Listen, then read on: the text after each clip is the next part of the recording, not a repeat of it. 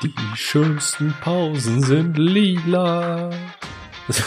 So in etwa lautete vor langer Zeit ein Werbeslogan. Und Pausen sind vielseitig. Sowohl im privaten als auch im beruflichen Kontext. Logisch, oder?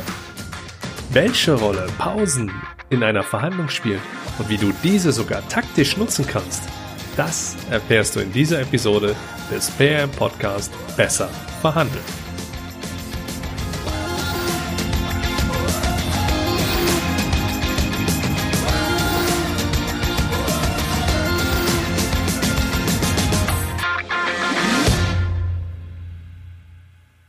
Hi und herzlich willkommen war gestern. Im Moment passe ich mich meiner Umgebung ein wenig an und sag Grüezi. Ich bin Andreas Schrader und wenn du bei deinen Verhandlungen regelmäßig mehr ausgibst, als du ursprünglich geplant hattest, oder du mit noch höheren Rabatten verkaufst, als du es ohnehin schon getan hast, dann kann dir dieser Podcast ein paar Impulse liefern, wie du das in Zukunft ändern kannst. Sofort Vollgas, volle Dosis, du kannst schlafen, wenn du tot bist. Das stammt nicht aus einem Hustle Manager irgendwas Ratgeber, sondern ist eine Textzeile der Fanta 4. Keine Angst, es war das letzte Mal, dass ich singe in dieser Episode. In einer Zeit, in der Geschwindigkeit oder Pace, wie es im Neudeutschen so schön heißt, eine entscheidende Rolle spielt, gewinnen auch Pausen an Bedeutung. Und so, wie Pausen eine entscheidende Rolle für dich und deinen Körper bedeuten, so haben Pausen auch in Verhandlungen eine Rolle vielleicht sogar eine entscheidende. Wie du es von mir gewohnt bist, wird erstmal definiert. Unter einer Pause verstehe ich eine bewusste Unterbrechung, die sich über einen längeren Zeitraum ausdehnt. Sprechpausen oder Schweigen fallen für mich unter eine andere Kategorie. Deshalb werde ich diese jetzt hier ein wenig vernachlässigen. Eine Pause kann verschiedene Wirkungen haben. Eine Pause, bei der sich beide Parteien die Beine vertreten, ist in Verhandlungen keine Seltenheit. Zumindest dann nicht, wenn Profis verhandeln. Ich habe gelernt, Pausen mit verschiedenen taktischen Hintergründen einzusetzen. Zum einen als eine Art Timeout, wenn du in deinem Team taktische Dinge kurz besprechen magst oder vielleicht sogar solltest. Zum anderen, wenn du merkst, dass die Emotionen auf deiner Seite hochkochen und du die Führung zu verlieren drohst oder sie vielleicht sogar schon verloren hast. Neben diesen beiden sicherlich nicht neuen Aspekten kannst du eine Pause jedoch auch noch für andere Dinge nutzen.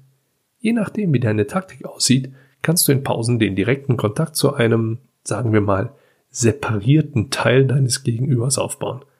Ob das nun via Messenger, während der Wartezeit am Kaffeeautomaten oder beim Gang Richtung Toilette ist, lasse ich jetzt hier an der Stelle mal offen. Fakt ist, du kannst off the record sprechen und durch die Bewegung, die du allein schon dadurch hast, dass du aufstehst und ein paar Schritte durch den Raum gehst, ist auch dein Stresslevel etwas mehr runtergefahren. Dies spielt mitunter für deine Handlung eine entscheidende Rolle, wie wir schon in vorherigen Episoden festgehalten haben. Einen weiteren wichtigen Punkt stellt die Halbzeitshow, wie ich sie jetzt einfach mal nenne, dar. Damit meine ich nicht, dass du exakt nach der Hälfte der Zeit eine Pause einlegen sollst und extra dafür ein spezielles Programm mit Helene Fischer oder so organisieren solltest, sondern dass du deinem Gegenüber noch etwas zum Nachdenken mit in seine Pause gibst. Herr XY, ich habe das Gefühl, dass wir schon sehr gut vorankommen und auch schon sehr viel geschafft haben. In meinen Augen würde uns ein wenig Bewegung und ein guter Espresso an dieser Stelle, glaube ich, sehr gut tun. Daher schlage ich eine kurze Unterbrechung, sagen wir 15 Minuten vor. Einverstanden? Okay, Herr Schrader, einverstanden. Sehr gut. Dann sehen wir uns in 15 Minuten wieder hier. Vielleicht mögen Sie ja die Zeit schon mal dafür nutzen, nochmal mit Ihrem Team die Konditionen durchzugehen, sodass wir auch weiterhin zügig vorankommen auf Reaktionen wie ja gerne oder ähm, ja folgt sehr gut. Das machen wir dann gleich nach der Pause. Auf Reaktionen der Kategorie wie bitte kann dann sowas wie ja machen wir dann gleich in Ruhe nach der Pause. Egal wie die Reaktion ausfallen wird, in den meisten Fällen wird die Gegenseite diesen Anker sehr leicht aufnehmen und das soll sie auch. Du kannst dann in deiner Pause taktische Absprachen mit deinem Team treffen, die Vorgehensweise kurz reflektieren, dich bewegen, um dein Stresslevel runterzufahren und deinen Espresso trinken. Und? Einverstanden? Ich kann dir aus meiner Erfahrung raus sagen, dass diese Vorgehensweise funktioniert.